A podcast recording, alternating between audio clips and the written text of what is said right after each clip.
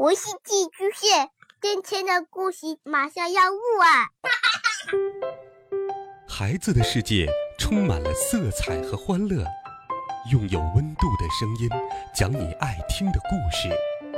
白羊叔叔和大明的晚安故事。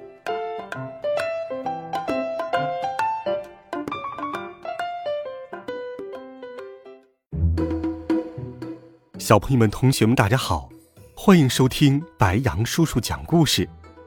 今天，白羊叔叔继续给你讲《西游记》的好听故事。上一回我们讲到，唐僧师徒四人路过了小雷音寺，遇到了妖怪黄眉老佛，最后，孙悟空请来弥勒佛，才最终把他降服了。白羊叔叔继续与你分享《美猴王》系列故事第二十一册《七绝山》上。话说，唐僧师徒四人离开了小西天，走了个把月，又到了春夏之交。唐三藏停住马，远远的看去，说道：“徒弟呀。”天色已晚，往哪条路上去求宿呢？孙悟空把手搭在眼睛上，向远处望去，只见前方不远处有一座山庄。师徒四人来到了山庄门口，唐三藏上前敲门，里面走出来一个老者。唐三藏合掌施礼道：“老施主，贫僧自东土大唐而来，去往西天取经。天色已晚，想在尊宿借宿一晚，万望方便方便。”老者劝道：“哎，你们呐，要往西走，却是去不得呀。”别说去那西天路途遥远，单说离这三十多里地的那座七绝山，已经是极难过去了。唐僧连忙问道：“为何叫七绝山呢？”老者说：“这山方圆八百里，满山都是柿子树，这柿子树有七绝。”一延寿，二树木浓密，三无鸟巢，四没有虫害，五霜叶好看，六果实肥美，七枝叶肥大，所以这山呐就叫做七绝山。唐僧不解，这不是很好的事吗？老者说：“这里地广人稀，那深山没有人去呀。每年柿子熟了之后，基本上都掉到地上烂掉了。这一路上又脏又臭，西风一起，那臭气还会吹到这个庄子里来呀。”唐僧听了，心中烦闷不语。孙悟空忍不住高叫道：“你这老头真是啰嗦！我们只不过是来投宿的，你说这话来吓人作甚？你家太宅没处睡，想赶我们走，直说不就得了吗？”老者硬着头皮喝道：“你，你这长得猴子样的，竟敢竟敢冲撞我！”孙悟空忙陪笑道：“哼哼，老官儿。”俺丑是丑了，却极能降妖伏魔，是神通广大的美猴王呢。老者听了，忽然转怒为喜，连忙躬身请他们进屋。四个人牵马挑担一齐进去，老者准备了一桌丰盛的斋饭，让师徒四人饱餐了一顿。吃完斋饭，老者对孙悟空说道。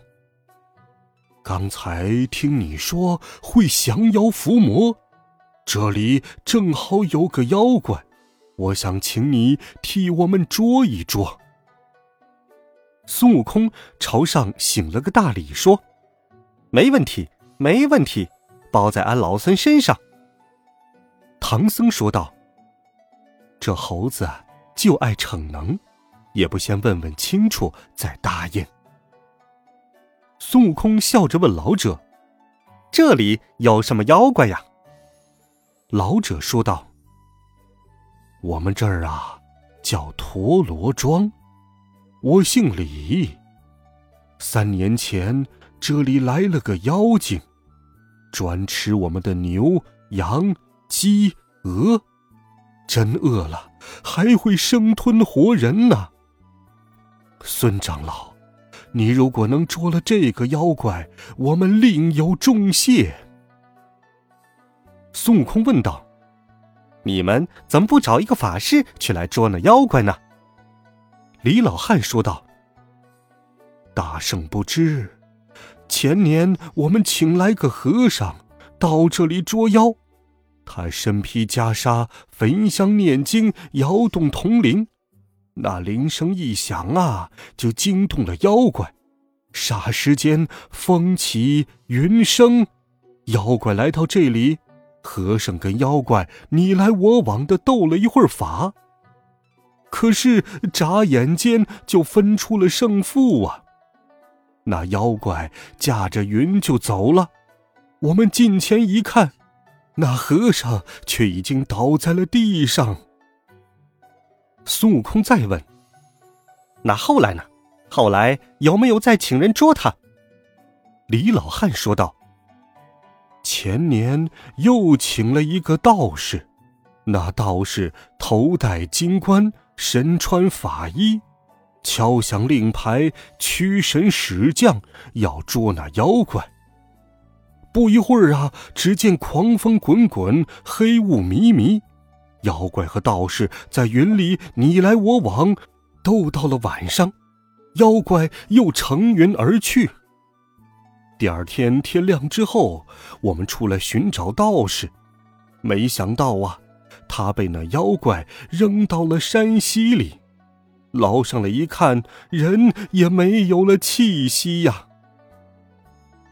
孙悟空笑着说：“哼哼，等俺老孙替你把他捉来。”李老汉满心欢喜，忙请来了左邻右舍、亲人朋友，共有八九位老者都来相见。他们听说有人愿意帮忙降妖，个个欢欣鼓舞。一听说是孙悟空去降妖，老人们忙说：“不行不行，那妖精神通广大，看你瘦瘦小小的，还不够给他填牙缝呢。”孙悟空笑道：“哼，俺老孙小是小，可是结实着呢，呼风唤雨捉那妖怪，样样精通，他肯定不是俺老孙的对手。”正讲着，只听呼呼的风声传来，有人叫道：“妖怪来了！妖怪来了！”